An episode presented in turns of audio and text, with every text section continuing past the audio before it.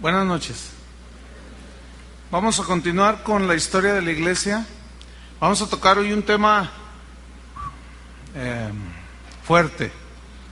¿Por qué? ¿Por qué fuerte? Porque vamos a hablar acerca del pecado de la simonía. ¿Qué, es el pecado de la simonía? ¿De qué se trata? Uno de los de las razones principales, primordiales, del por qué todos los reformadores de la iglesia en la Edad Media atacaron, pero con todo, fue precisamente la simonía. ¿Qué es la simonía? John Hus, que es el que estamos estudiando, este reformador tremendo con un fuego por Dios, él le llamaba el tráfico de las cosas sagradas. John Hus sostenía y decía y afirmaba que quienes hacían esto pronto iban a caer él desaprobaba que los clérigos de aquel tiempo cobraran por los servicios ministeriales, como bautizar, casar, celebrar funerales. Él decía, esto es antibíblico, esto no existe en la Biblia.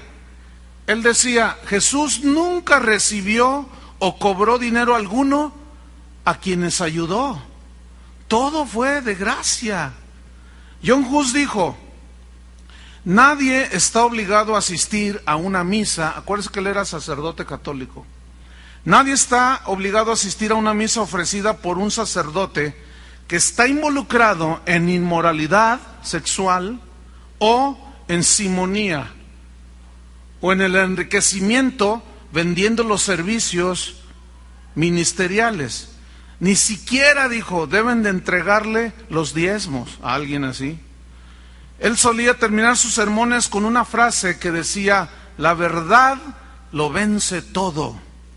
Él decía con solidez que no decir la verdad era traicionar a Dios. Si callamos, decía, traicionamos a Dios. Y yo quiero decir esta verdad. Yo no quiero que Dios me diga, has traicionado mi palabra no diciendo este aspecto de la verdad. Entonces, lo bueno es que tenemos la Biblia y yo a usted no lo puedo engañar, ¿verdad que no? Entonces, agarren toda su Biblia y vamos a estudiar en qué consistía este pecado de la simonía que tanto enardecía a los hombres de aquel tiempo, pero los de hoy parece que les gusta. ¿Qué es este pecado? ¿En qué consiste? ¿De dónde proviene? ¿Cuál es la fuente? ¿De dónde toma ese nombre de simonía? ¿Qué dice la Biblia al respecto? ¿Lo acepta o lo condena? Todas esas preguntas van a ser respondidas en esta noche. Abran su Biblia en Hechos capítulo 8, que es de donde se toma el nombre de simonía. Hechos 8, versículo 17 es donde se toma el nombre de este pasaje, porque un hombre, Simón, quiso comprar de Pedro los favores de Dios. Y de ahí se toma lo que en aquel entonces llamaron el pecado de la simonía. Hechos 8, versículo 17. Dice así. Entonces les imponían las manos y recibían el Espíritu Santo. Cuando vio Simón que por la imposición de las manos de los apóstoles se daba el Espíritu Santo, les ofreció dinero, diciendo, dadme también a mí este poder, para que cualquiera a quien yo impusiera las manos reciba el Espíritu Santo. Entonces Pedro le dijo, tu dinero perezca contigo. Wow porque has pensado que el don de Dios se obtiene con dinero. Has pensado, tienes una mentalidad corrompida. Tú, tú piensas que pagando dinero a los ministros de Dios, como Pedro, él, como, como a mí, yo te voy a impartir ese don, estás mal. Don, la palabra don, significa regalo significa algo que se da gratuitamente. de balde, gratis, pues, para que me entienda usted. ¿Sí? En el versículo 22, fíjese lo que le dice Pedro, arrepiéntete, pues, de esta tu maldad. Arrepiéntete, le dice. ¿Qué has pensado que el don de Dios se compra con dinero? Le dice. Y esta palabra, arrepiéntete de tu maldad, es una palabra griega que significa depravación. En otras palabras le dice, arrepiéntete de esta depravación que tú estás cometiendo, porque has pensado que los dones de Dios, los regalos de Dios, se compran con dinero. Ahora, en este caso le estaba ofreciendo, pensando que Pedro los vendía. Pues hay muchos que los venden y muchos que los compran. Y ese es el pecado que Dios condena terminantemente. Y fue el pecado que los reformadores atacaron con todo. Y no se callaron. Y no nos vamos a callar, ¿verdad que no? Porque no les gusta, muchos no les gusta. ¿Por qué? Porque son simones. ¿De dónde proviene la maldad, la depravación? Que Pedro le está diciendo, eres un depravado, le dijo. En este caso vamos a estudiar todas estas frases, estas palabras. pero viene una pregunta, ¿de dónde proviene la maldad, la depravación? Según la palabra griega. La corrupción de querer obtener por dinero, tanto el que compra como el que vende, las bendiciones de Dios. ¿De dónde viene todo esto? Hay unos pasajes en la Biblia, unos versículos, si va conmigo a Ezequiel 28, hay tres versículos que quiero que leamos, Ezequiel 28, y vamos a ver el origen, de dónde se originó esta depravación, que ahora ha invadido las mentes de muchos ministros y sobre todo de muchos cantantes cristianos, que Dios les ha dado un don y lo venden, y lo ponen al mejor postor. Ezequiel 28, versículo 5.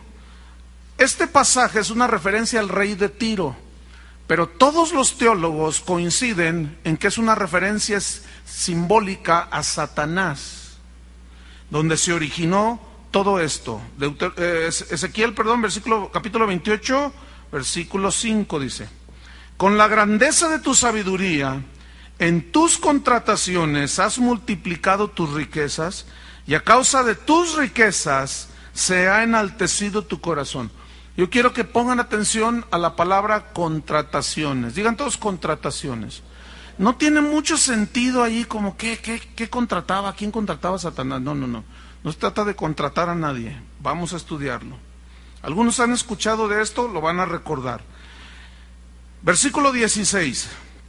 A causa de la multitud de tus contrataciones, otra vez la palabra contrataciones, fuiste lleno de iniquidad, dice y pecaste por lo que yo te eché del monte de Dios y te arrojé de entre las piedras de fuego, oh querubín protector. Versículo 18. Con la multitud de tus maldades y con la iniquidad de tus contrataciones, profanaste qué? Tu santuario. Profanaste tu santuario. Aquí la palabra que destaca es la palabra contrataciones esta palabra viene del hebreo rakal, así como suena, que significa comercio. Significa viajar para comerciar, negociar, mercadería. Entonces en el versículo 5, si pone sus ojos ahí, vamos a leer de esta manera. Por tus contrataciones, por tu comercio, multiplicaste tus riquezas. Así se lee. En el versículo 16 se lee de, esta manera. Por la multitud de tu comercio, de tu traficar, fuiste lleno de iniquidad. Ahora, ¿qué es comerciar? Usted va al mercado de abastos y compra un tráiler de, de jitomate y le dan la tonelada a un precio. Y usted va a otra ciudad o lo vende en un mercado y usted se obtiene una ganancia. ¿Está de acuerdo conmigo? Todo eso es lícito. Pero escúcheme bien, con los dones de Dios con el ministerio de Dios no se puede ni se debe obtener ganancia. Vender ni comprar las cosas de Dios, como los milagros, como un favor de parte de Dios, una un levantar, ore por mí, pastor, para que Dios me ayude, tenga, le doy 500 pesos. No, ¿cómo? ¿Vender una oración? No. Entonces dice, a causa de la multitud de, tus de tu comercio, de tus contrataciones, multiplicaste tu riqueza, fuiste lleno de iniquidad. Ahorita vamos a estudiar esta palabra iniquidad. Pablo dice a Timoteo, la, raíz de todos los males es el amor al dinero, el cual codiciando algunos se extraviaron de la fe, se torcieron de la fe en el camino de Dios, refiriéndose a ministros y gente como Simón, que ofrecía y pagaba. En el versículo 18 entonces se lee así, por la iniquidad de tu comercio, profanaste tu santuario. Ahora, aquí hay una pregunta. Se comercia algo, se comercian jitomates, ropa, zapatos, qué sé yo. Pero ¿cuál era la mercancía que Satanás estaba comerciando y se quedaba con una parte de la ganancia? Era la alabanza y la adoración. Satanás es el ángel musical por excelencia. Así como Miguel es el ángel guerrero, el de las batallas. Así como el ángel Gabriel, el arcángel Gabriel es el ángel mensajero por naturaleza. Siempre que había un mensaje de Dios era, era Gabriel el que iba. Fue el que se le apareció a, a la Virgen María. Entonces, Satanás es el ángel musical por excelencia. Cuando él fue creado, fue creado en medio de música y con instrumentos musicales que formaban parte de su vestidura. Entonces, esa mercancía que él tenía que llevar al costo era la alabanza y la adoración. Dios lo puso a Luzbel para que dirigiera todas las huestes celestiales en adoración a Dios. Pero él se empezó a mirar y dijo, no, pues yo también soy hermoso.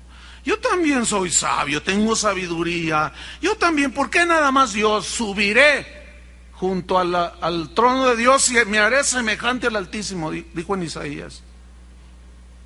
Me igualaré a Él. Se quiso quedar con la gloria. Escúchenme bien.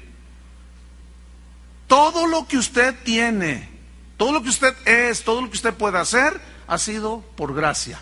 Ha sido dado por gracia. Me acaban de decir, ahora salí a, ministrar a, Monterrey, me están diciendo que un cantante muy famoso dio un concierto y que al final la gente se abalanzó sobre de él y él se metió corriendo a una camioneta para que no lo asediaran y que los chicos, las muchachas, todos le gritaban por su nombre llorando y lo querían tocar y él así. Ese tipo está a punto de caer. Porque, ¿saben por qué? Porque Dios no permite que nadie le robe la gloria. Esa es toda para Él. Por eso Pablo decía, todo lo que yo he hecho no lo he hecho yo, sino la gracia de Dios en mí. Todo es por gracia. Entonces le dice, a causa de la iniquidad de tu comercio, profanaste tu santuario. Yo quiero que estudiemos la palabra iniquidad, a causa de la iniquidad. La palabra hebrea que se tradujo por iniquidad es la palabra hebrea abal y significa distorsionar moralmente. Significa distorsionar un pensamiento que es correcto, distorsionarlo. Iniquidad, distorsión respecto a un pensamiento acerca de algo. ¿Qué fue lo que distorsionó Satanás? No, yo también soy hermoso, yo también por mí, yo es que yo también puedo hacer esto por mí. Cuando tú digas eso, estás, eso es iniquidad, estás distorsionando. Y al distorsionar el pensamiento de Dios, la palabra de Dios, te apartas del camino de Dios y dice en el versículo 18, a causa de esto, profanaste tu santuario. ¿Qué es profanaste tu santuario? ¿Qué es profanar?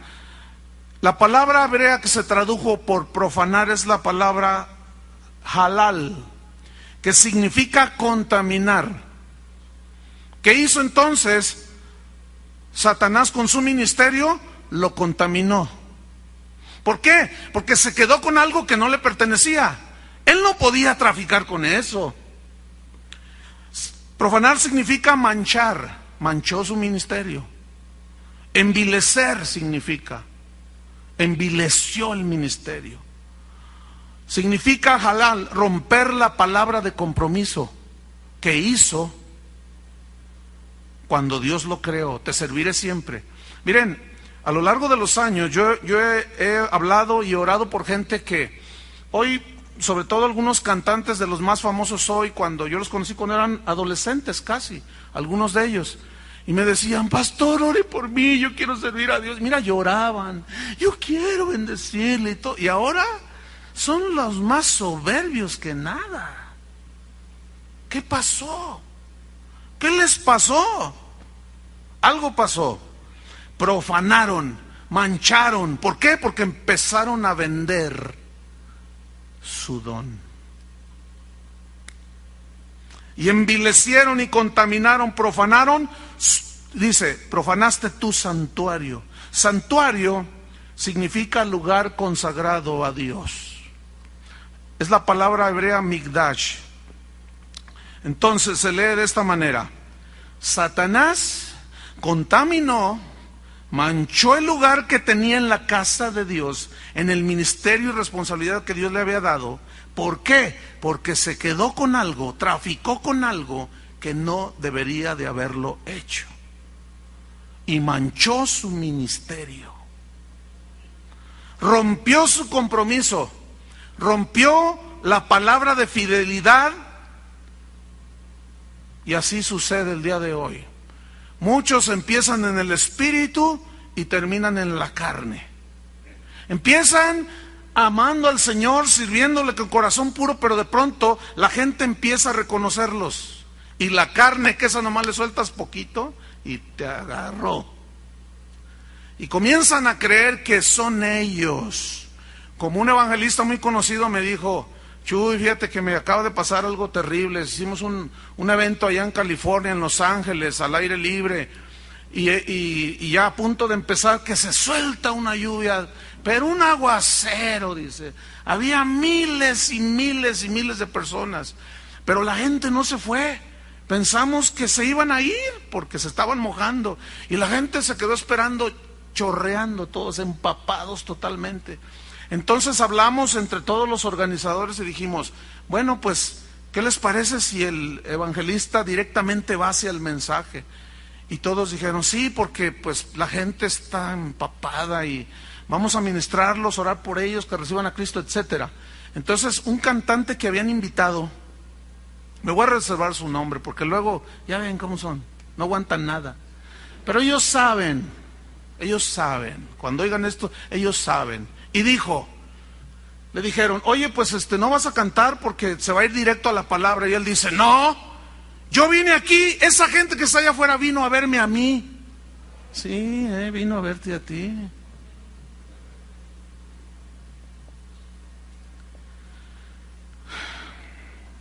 Pregunta, un ministro de Dios, que Dios le ha dado un llamamiento, dones, pueden ser las sanidades, de predicar, qué sé yo, puede cobrar, debe cobrar, poner una cuota, una tarifa por ir a predicar.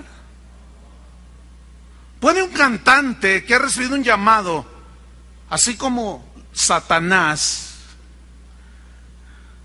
de llevar toda la alabanza a Dios y luego de, de, ahí servirse y vender su talento y cobrar? Yo les cobro por un concierto de alabanza 20 mil dólares. ¿Podrá? ¿Estará bien hacer esto? ¿Puede un maestro de la Biblia poner una cuota para ir a enseñar la Biblia? ¿Se puede orar a cambio de dinero? Sí se puede. Más bien, ¿se debe?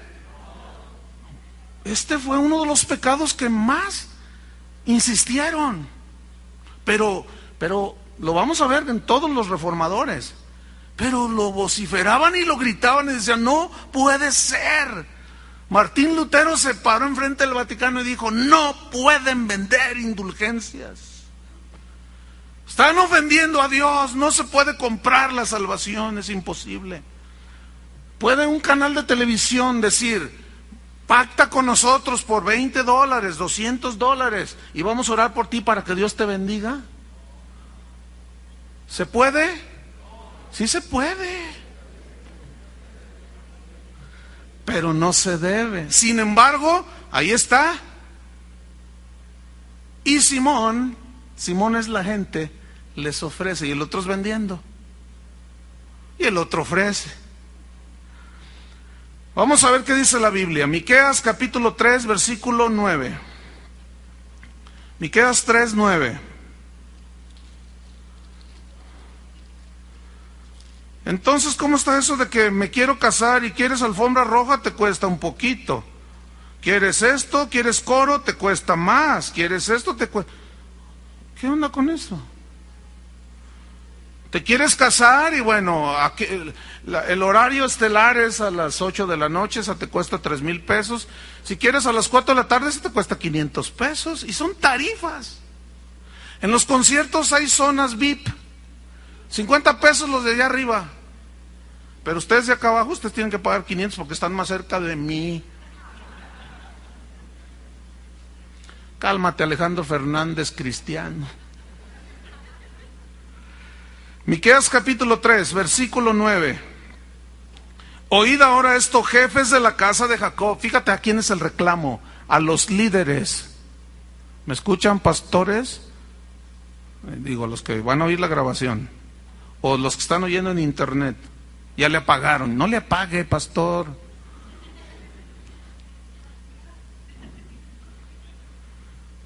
Oíd ahora esto, jefes de la casa de Jacob y capitanes de la casa de Israel, que abomináis el juicio, o sea, no les gustan las cosas justas. Y pervertís todo el derecho. Estaban, como Depravados en su mente. Versículo 10. Que edificáis a con sangre ¿Saben cómo se edificó el Vaticano? Con sangre. Y a Jerusalén con injusticia. Hay ministerios, hay inclusive auditorios que fueron construidos a base de manipular la fe de la gente, sacándoles el dinero. Versículo 11. Sus jefes juzgan por cohecho, o sea, yo, mira, yo hago el juicio a tu favor, pero tú dame una lana. ¿No se les hace conocido eso? Sus sacerdotes enseñan por precio. ¿Qué no era responsabilidad de los sacerdotes enseñar la ley al pueblo? ¿Y por qué le pusieron precio? Porque se depravaron en su mente. Empezaron a vender la enseñanza que debería de ser gratuita. No, ahora a las conferencias, ya de un tiempo para acá, ¿no se ha vuelto un negociazo? ¿Usted quiere ir a escuchar a un evangelista? 200 pesos la entrada. No se diga los cantantes, esos son los peores. ayer o antier entró una llamada de alguien que quiere organizar unos conciertos aquí en Guadalajara y llamaba para ver si le alquilábamos el, el auditorio para presentar a tres grupos y una cantante. Entonces Marisol le dijo, pues mira, el salón no se alquila, además se podría prestar, pero tú vas a cobrar la entrada. Pues sí, claro, dice, no, pues es que nosotros tenemos la convicción de que a ningún evento debemos de cobrar la entrada. Ah, no, pues muchas gracias, hasta luego. Sus sacerdotes enseñan por precio y sus profetas adivinan por dinero. Hay que cuidar a nuestro profeta, ¿verdad? No, fíjense, cuando a veces atendemos este, matrimonios, ministramos matrimonios, funerales, hermanitos que se nos adelantan, pues es la responsabilidad de nosotros, hermanos. ¿Escuchan? ¿Entienden eso? Pero algunos están acostumbrados no sé qué, piensan, qué sienten y sacan el billete. tenga hermano. No, por favor. ¿Qué le pasa? No, no, mire, no me lo tome a mal. No, si se lo tomo mal. Bueno, yo sí se los tomo mal. Le digo, no, no, yo no puedo recibir ni un peso por algo que es mi responsabilidad hacer. Una vez un, uno que es pastor, un amigo que también es profeta, me dijo, oye, ¿tú recibes dádivas cuando ministras un matrimonio? Le dije, no, para nada. Pero la gente es buena onda y te da, no. Es responsabilidad de nosotros. Para eso diezman y ofrendan. ¿No es cierto? Entonces, ¿por qué cobran? Ninguno de los líderes de aquí debe de tomar dinero por hacer un servicio que es una responsabilidad. Amén. Ni les ofrezca tampoco Simón, ni doña Simonita. No, no, no, no. Qué tremendo. Sus profetas adivinan por dinero y se apoyan en Jehová, en Dios. Dicen, no, yo soy siervo de Dios. Diciendo, no está Jehová entre nosotros. Mira, se convierte en la gente. Se sana la gente. Si estuviera mal, Dios no sanaría a nadie, no viniera la gente, no. Se sana la gente porque Dios es fiel a la fe que la gente pueda tener. Pero muchos me dirán en aquel día, Señor, Señor, yo eché fuera demonios. Yo oré por los enfermos y sanaron y te diré, no te conocí. ¿Quién eres tú? Mira, Señor, todos los conciertos que di. Y le van a enseñar los pósters. Segunda de Reyes 5. Segunda de Reyes capítulo 5. Versículo número 15. Segunda de Reyes 5:15. Esta es una historia muy ilustrativa. Eliseo, profeta de Dios, un hombre llamado Naamán, un hombre rico, un general del ejército, poderoso, hombre, influyente, tenía una enfermedad incurable, pagaba médicos, nadie lo curaba y alguien le dijo, hay un profeta llamado Eliseo, ve con él y él te va a decir lo que hagas y Dios te va a sanar. Y él fue. Y le dijo, oye, fíjate que así y así, le dijo Eliseo, mira, ve y zambúllete en el río siete veces, va y se zambulle, después de una leve contención de que no, que sí, que no. Finalmente fue y él sale, Dios lo sana.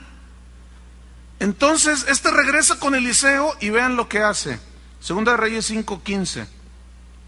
Y volvió al varón de Dios, él y toda su compañía, y se puso delante de él y dijo, He aquí, ahora conozco que no hay Dios en toda la tierra, sino en Israel.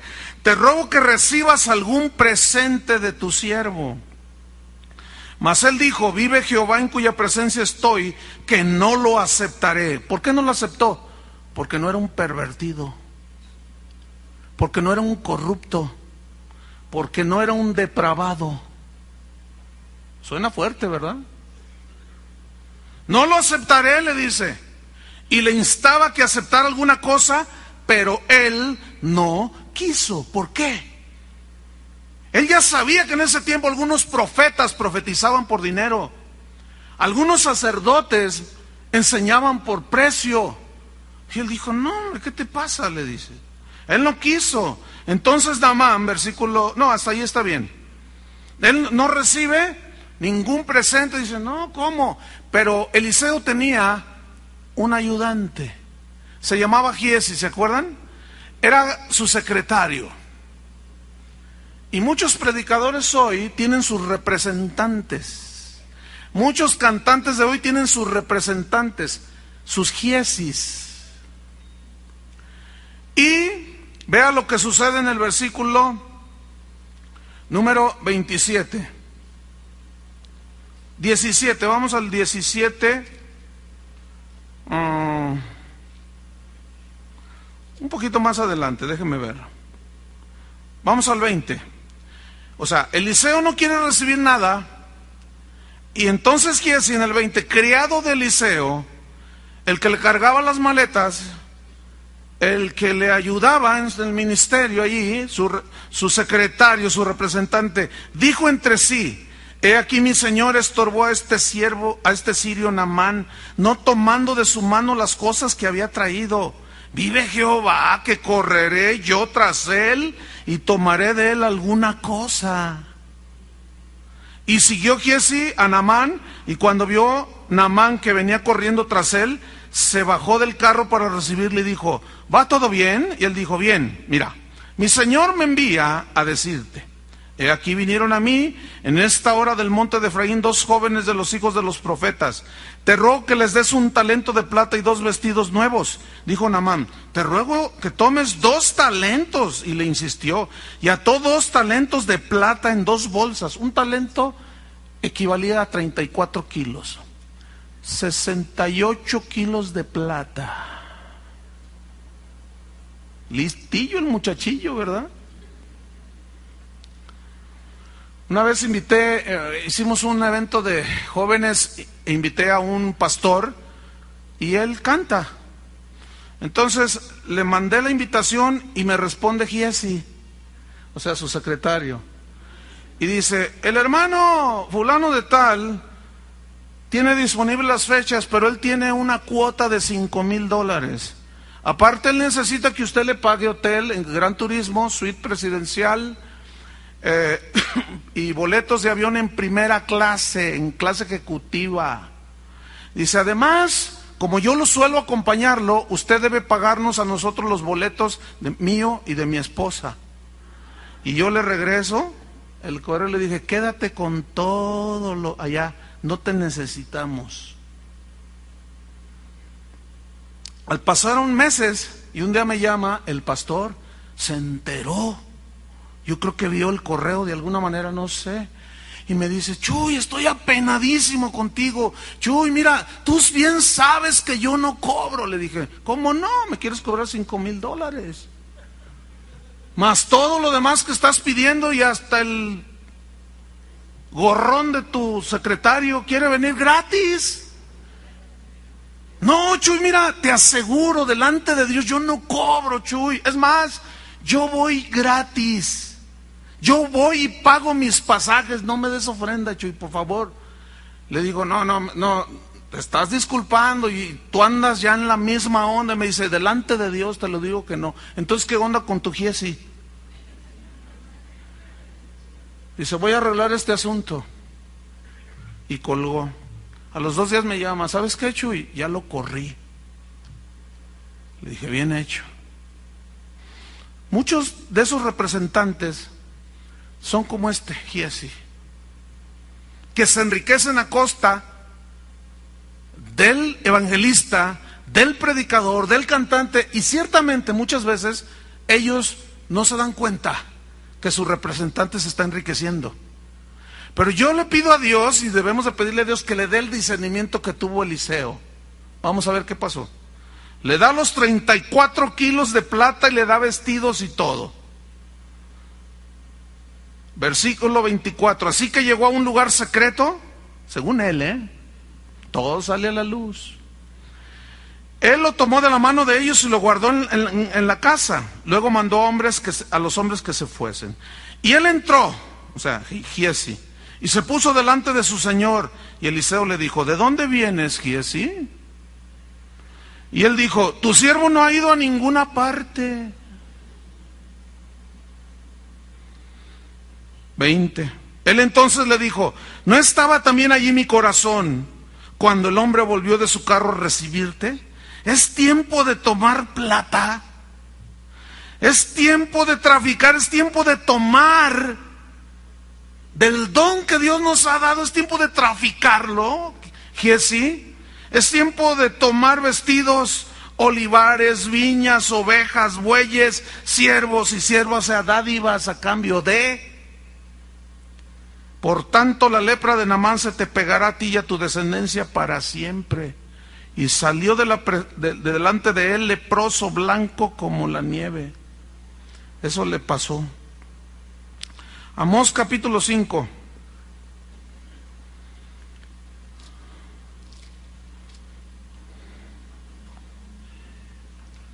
¿Qué dice el proverbio 29.250?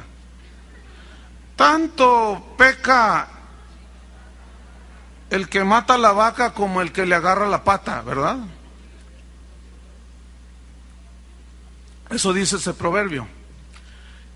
Lo cual me hace entender que si yo voy y pago la entrada a un concierto o a un evento, ¿qué estoy haciendo?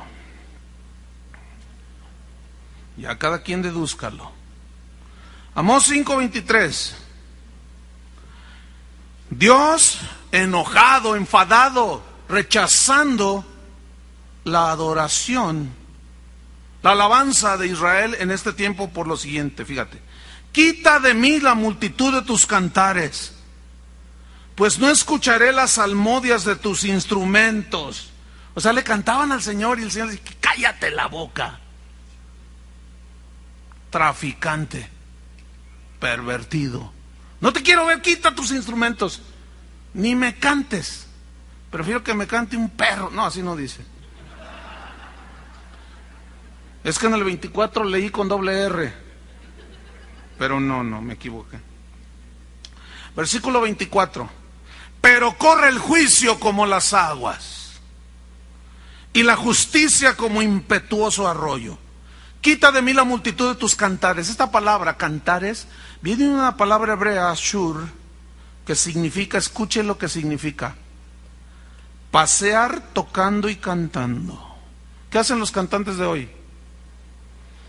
Se la pasan paseando, cantando y tocando. Pero viene a continuación una definición que lo va a dejar frío.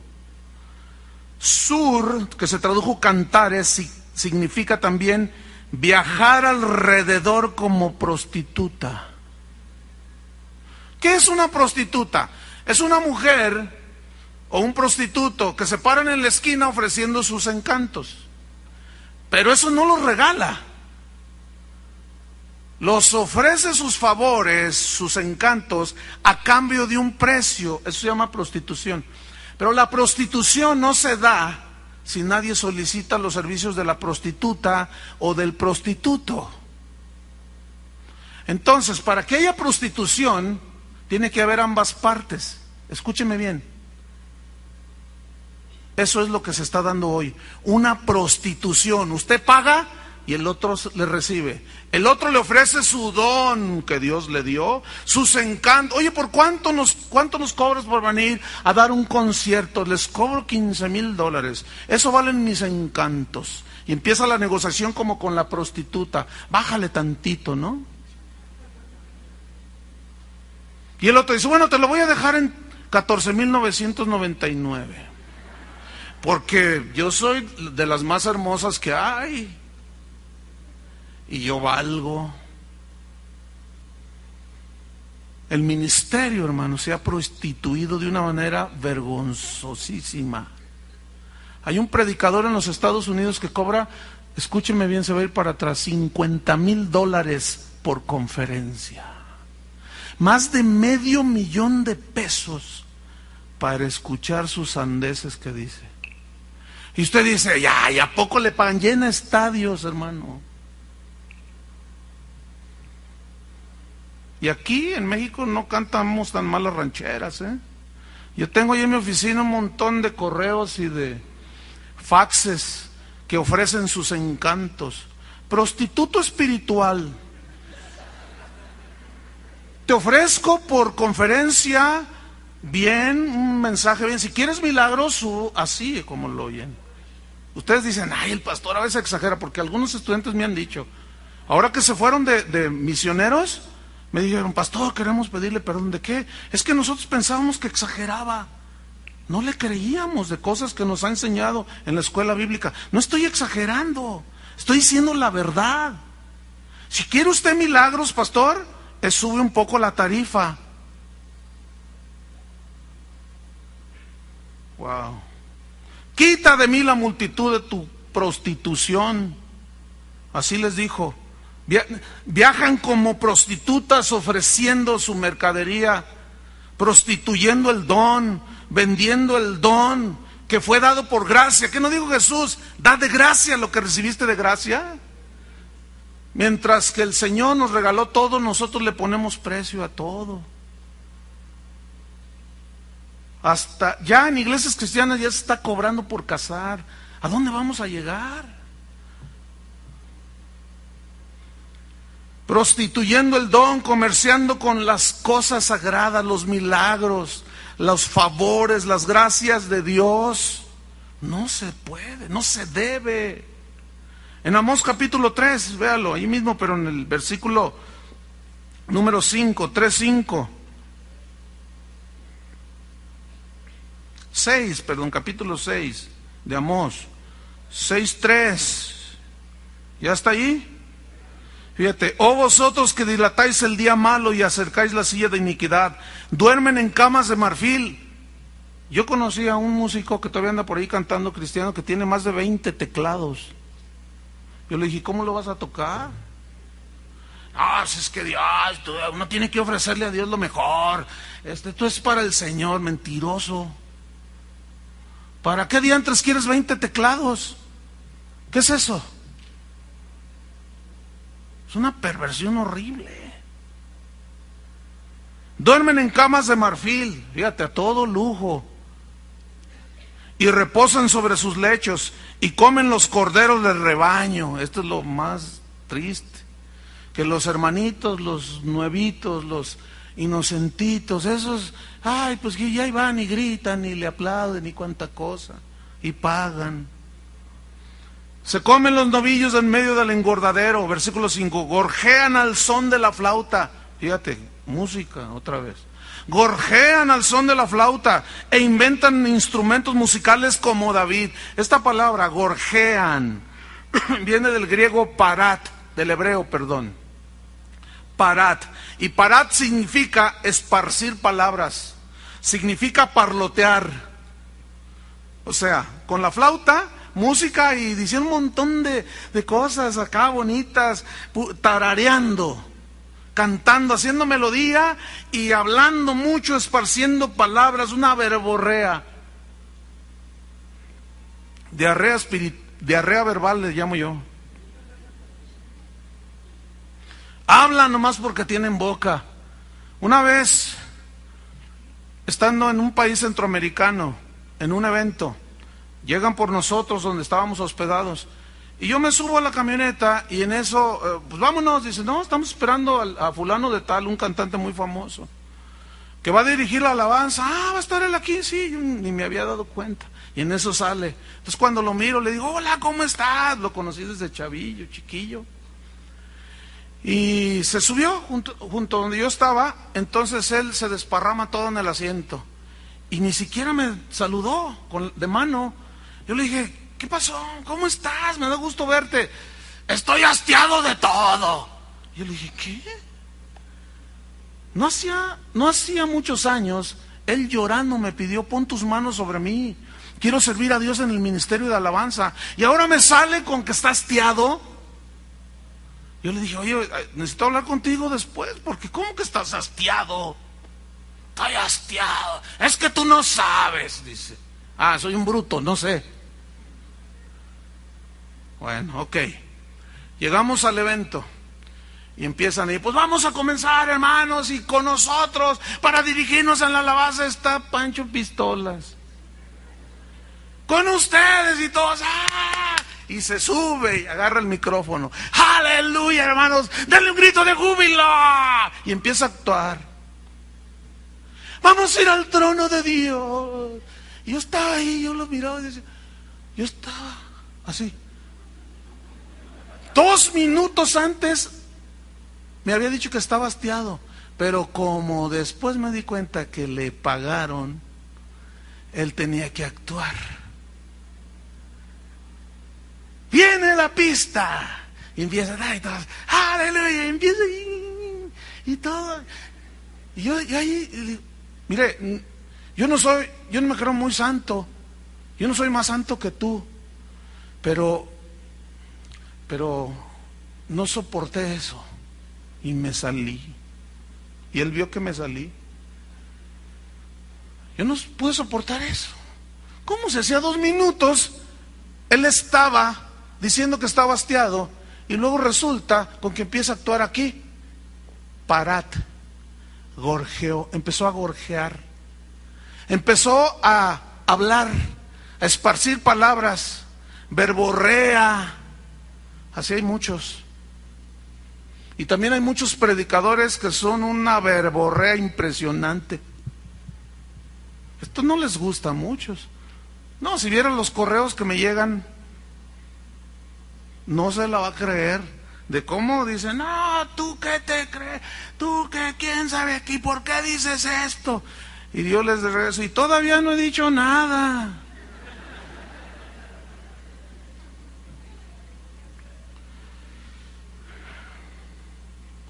Inventan instrumentos musicales como David, dice. Como David, se quieren hacer como David, el salmista. Esta palabra inventar viene del hebreo hashab, que significa pensar, planear, calcular, pero en sentido malicioso. ¿Y saben qué hace toda esta gente? Planean sus giras.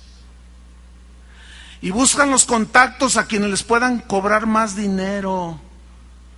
Y ahí andan los músicos cristianos. Ando en promoción, dicen. Dame chance ahí en tu congregación de promover mi último CD. Porque les quiero vender mis encantos a tu gente. Usted nunca verá esos tipos aquí. Si quiere ir a verlos y prostituirse, vaya donde los, los ofrezcan, en la vitrina donde los ofrezcan. Pero usted ya sabe que eso es abominación y depravación para Dios.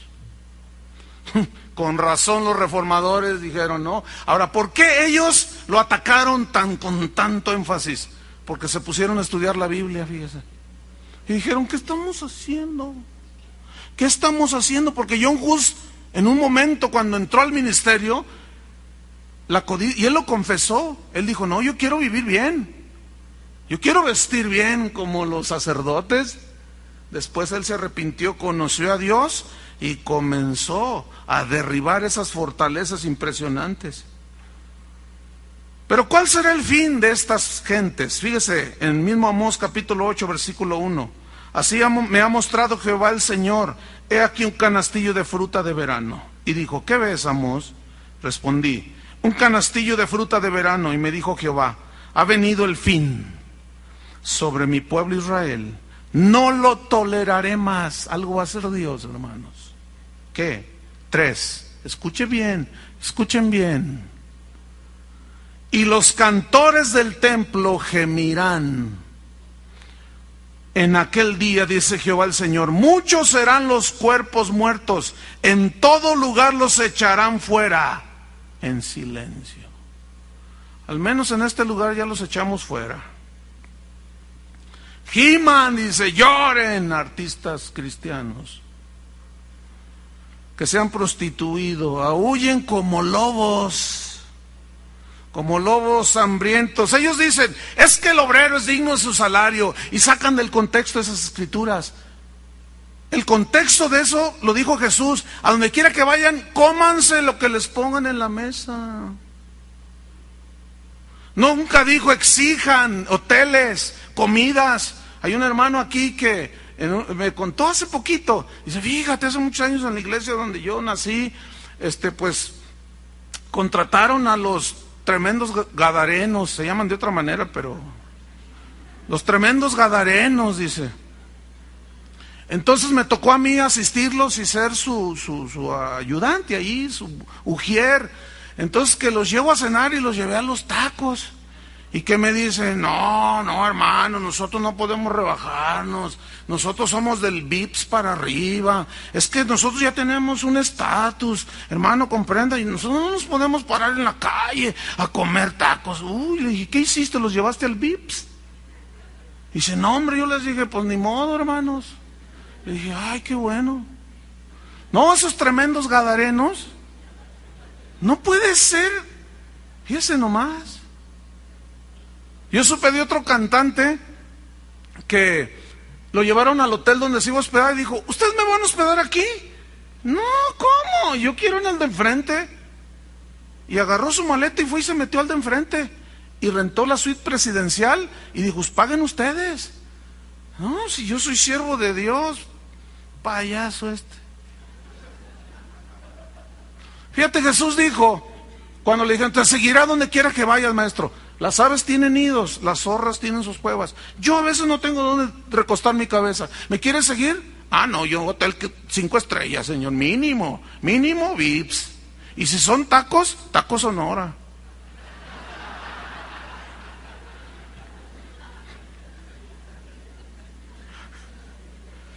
Qué barbaridad, hermanos. ¿Qué está pasando? Primera Timoteo 6.5, se lo leo rápido. Primera Timoteo 6.5 dice así. Disputas necias de hombres corruptos de entendimiento, ¿ve? Depravados, corrompidos y privados de la verdad, que toman la piedad como fuente de ganancia. ¿Qué dice ahí? Apártate de los tales yo he pintado mi raya con algunos, ¿eh? De veras. Yo he pintado mi raya. Les he dicho, córtala, man. Ay, si te crees tú, papá. No, mira, tú piensas lo que... No me interesa lo que tú pienses, pero ¿sabes una cosa? Hasta aquí, yo pinto mi raya. Judas 11. Judas no el del Evangelio de Judas, eh, que ya, ya anda otra vez dando lata por ahí haciendo su función otra vez de traicionar, ustedes saben, ¿no? Está re fácil tumbar ese argumento que yo pensé que iba a estar más difícil y cuando vi el programa ya estaba con mi pluma y todo y grabando ahí para rebatir, dije, no, este, es hasta sin estudiar. Es, es una tontería de las más burdas que ha habido. Bueno, Judas 11, ¿ya lo tiene? Versículo 11. Hay de ellos porque han seguido el camino de Caín y se lanzaron por lucro en el error de Balaam. ¿Qué hizo Balaam? Quería aceptar dinero por ir a maldecir a otros. Fíjate nomás al pueblo de Dios. Qué increíble. Segunda de Corintios 2.17, vamos rápido, tenemos unos minutitos. Segunda de Corintios 2.17. Fíjate lo que dijo Pablo, ¿eh? Voy a esperar a que abran su Biblia ahí. ¿Ya? 2.17. Pues no somos como muchos, fíjense desde cuándo. Pues no somos como muchos que medran falsificando la palabra de Dios, sino con sinceridad como de parte de Dios y delante de Dios hablamos en Cristo. ¿Qué es medrar? Medrar es sacar provecho económico, bienestar económico. Eso es medrar. Nosotros no sacamos ganancia deshonesta. Nosotros no le ponemos precio a nuestro mensaje ni a nuestro cantar. Nosotros no somos como muchos. Fíjate lo que dice Pablo, desde cuándo han existido, porque esto viene de Satanás. Su origen es satánico, porque corrompe algo sagrado. Era tan valioso que Dios nos los tuvo que regalar. Y aquel que se atreva a pagar y peor a venderlo, se va a encontrar con Dios un día y va a rendir cuentas. No somos como muchos que medran, que sacan provecho, no, falsificando la palabra de Dios. Mira, es la palabra falsificando. Viene del griego capelos, que significa vendedor ambulante. Qué, tremendo, ¿no? ¿Qué vendían? La palabra de Dios. Cobraban por la enseñanza, cobraban por el ministrar. Entonces, ¿qué es falsificar aquí? Ponerle un precio a la mercancía, ponerle un precio a la predicación, ponerle un precio a los milagros de Dios, que todo Él nos los da gratuitamente.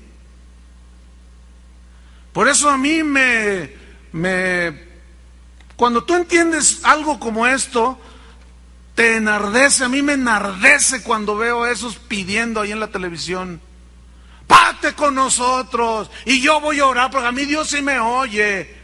A mí no me oye, ¿verdad? Nada más a ti, pero por 20 dólares. Una vez que vino un evangelista aquí a Guadalajara y a la Plaza de Toros, el que recogió la ofrenda fue de su cosecha de él. Nadie le dijo que hiciera lo que hizo. Pero ya tenía el micrófono en la mano y estaba llena la plaza de toros el progreso. Y dijo, Dios me está diciendo que si usted da todo lo que trae, Dios le va a dar el milagro, si usted da todo lo que trae. Y todos nos miramos y bájale, quítale el micrófono a ese cuate, mano. Un pastor de aquí, de la ciudad. Pero, pero yo lo había dicho. Y, la, y empezaron a pasar los canastos.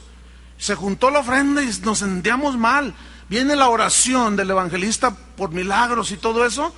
Y mucha gente, vimos, yo vi una cosa impresionante, paralíticos caminar y una cosa impresionante. Pero al final vi de reojo que venía una señora, una viejita con una eh, silla de ruedas, con un niño como con parálisis cerebral.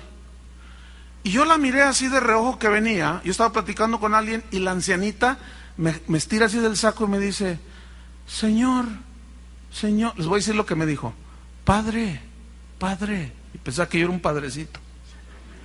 Bueno, dice, Padre, Padre, y yo miré, que, dígame, ahorita la atiendo, discúlpeme. Ya atendí a la persona, me fui con la ancianita, le digo, ¿qué se le ofrece? Y me dice, ¿me puede regresar mis 10 pesos? Y, a, mí se, de pronto perdí la, no me acordé de lo de la ofrenda. Le digo, ¿sus 10 pesos? Dice, sí, es que el Señor que dijo que si dábamos todo lo que teníamos, Él iba a sanar. Yo di todo lo que tenía y mi nieto no sanó. Y esos 10 pesos son para comprarle pan y leche. No me los puede regresar. Mire, yo me puse. Yo, no es posible. Qué increíble, hermanos. Yo saqué dinero y le di, pero con vergüenza, hermanos. Pues de eso está lleno la iglesia de hoy. Y nadie dice nada. Nadie levanta la voz. Yo no he escuchado casi a nadie decir, yo no me pretendo ser Juan el Bautista, que, que no, no, no, no. Pero al menos lo que yo veo y lo que Dios me ha mostrado, yo si callo, traiciono la verdad. Y yo sé que esto no le gusta a muchos, no le gusta a nadie que anda en ese rollo. Déjame terminar con un episodio en la vida de Jesús. Él entra al templo y de pronto mira a los que compraban y vendían. Ahora, ¿qué vendían? Animales. ¿Quién compraba? Los que iban a ofrecer sacrificios a Dios. Y dice que tomó un látigo y haciendo un azote de cuerdas, Dice que y hay una película en la que se ve, pero ese, episodio lo, lo, escenificaron muy bien. Jesús estaba furioso, enojado, enardecido. Y dice que agarró el látigo y empezó a golpear ahí a todas y volteaba las mesas, dice, de los cambistas y les decía, escrito está, esta es la casa de mi padre y ustedes la han hecho una cueva de ladrones. ¿Cómo fue que de pronto se hizo una cueva de ladrones? Porque el judaísmo se extendió, llegó hasta el norte de África, llegó a Egipto, llegó a muchos países y los judíos se extendían, pero ellos tenían que ir una vez al año a Jerusalén a ofrecer sacrificios. Y según la posición económica era el tamaño y el del sacrificio, los que tenían dinero ofrecían vacas toros. El más pobre ofrecía palomitas, palomillos. Entonces, en su origen tuvo una motivación correcta. Era muy difícil que los que venían de países lejanos, y, en aquel entonces el transporte, pues imagínense cómo era, ¿no? Eran camellos, y bien les iba. Ellos razonaron y dijeron, bueno, es muy pesado que la gente venga arriando o cargando sus animales. Vamos a ofrecérselos aquí. Y, los sacerdotes del templo consintieron dijeron, sí, está bien, claro. Y la gente, esto se, se estudia como algo, esto no está en la Biblia, pero los historiadores de ese tiempo lo dicen de esa manera. Usted puede buscarle. Entonces se pusieron de acuerdo los ministros del templo Y cuando la gente llegaba y les decían, saben que ya no, ya no tienen que traer. Cada año que vengan, aquí se los vamos a proveer a precios, pero así, muy accesibles. Y llegaban y ellos se sentían agradecidos. Porque decían, no, bueno, pues está bien. Yo sé que los que lo hacen tienen ciertos gastos y el precio es muy cómodo, la gente estaba contenta, pero de pronto vieron que se vendía bien. Y dijeron, ah, caray, y empezaron a subir los precios. Pero luego hicieron otra cosa. Como la gente venía de otros países, traía otro tipo de monedas de cada país. Y pusieron y se confabularon con los cambistas. Entonces, usted llegaba y decía, ¿cuánto por esos palomos? Pues te cuestan 200 pesos. Pero traigo dólares. ¿Le pago? No, no, no, no. Ahí están los cambistas. Yo no recibo dólares. Entonces, el dólar estaba a 10 pesos, 10 por uno. Entonces yo voy, oiga, ¿me puede cambiar 200 dólares? ¿A cómo está? A 7 pesos.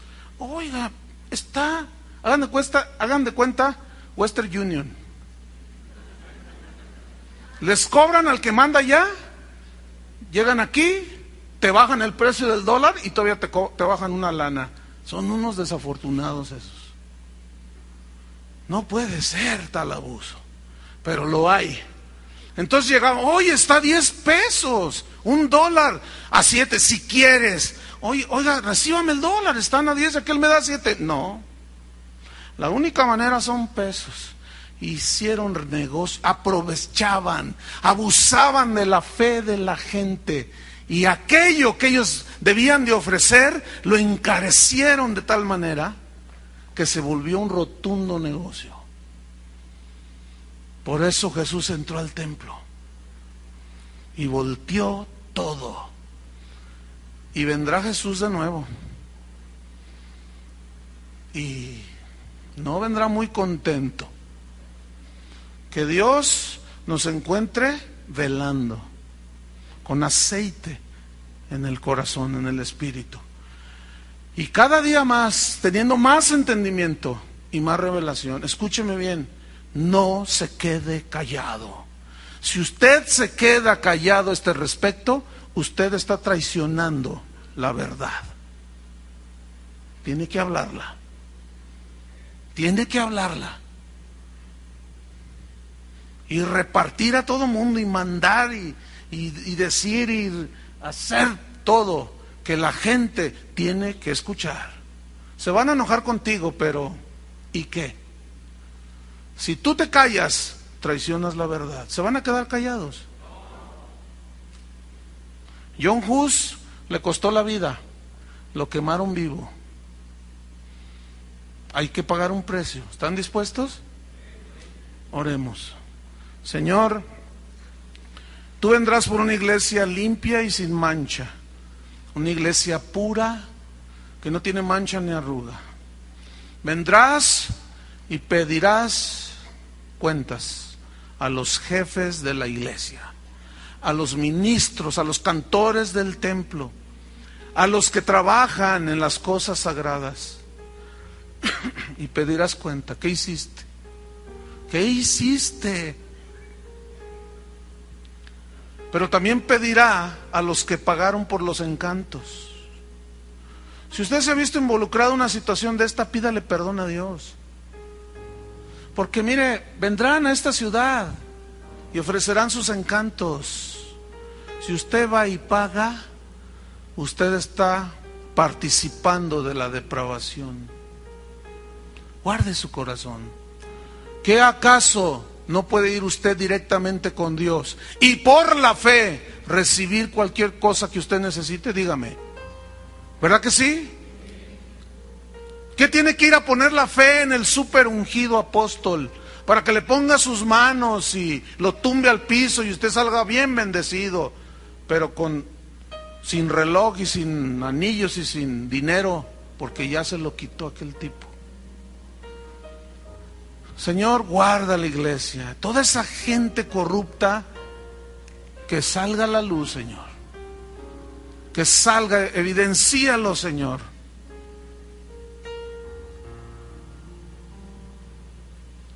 Ayúdanos a no traicionar la verdad. Esta es una verdad que ha estado oculta. Surgió durante la reforma por hombres que tenían celo. Y se volvió a esconder, se volvió a apagar, pero hoy está resurgiendo de nuevo. Gloria a Dios. Pero Dios necesita, como necesitó la boca de John Hus, y le dijo, aquí está mi boca, Señor. La verdad lo vence todo. Dios necesita tu boca para que digas, la verdad lo vence todo. Amén. Que Dios les bendiga.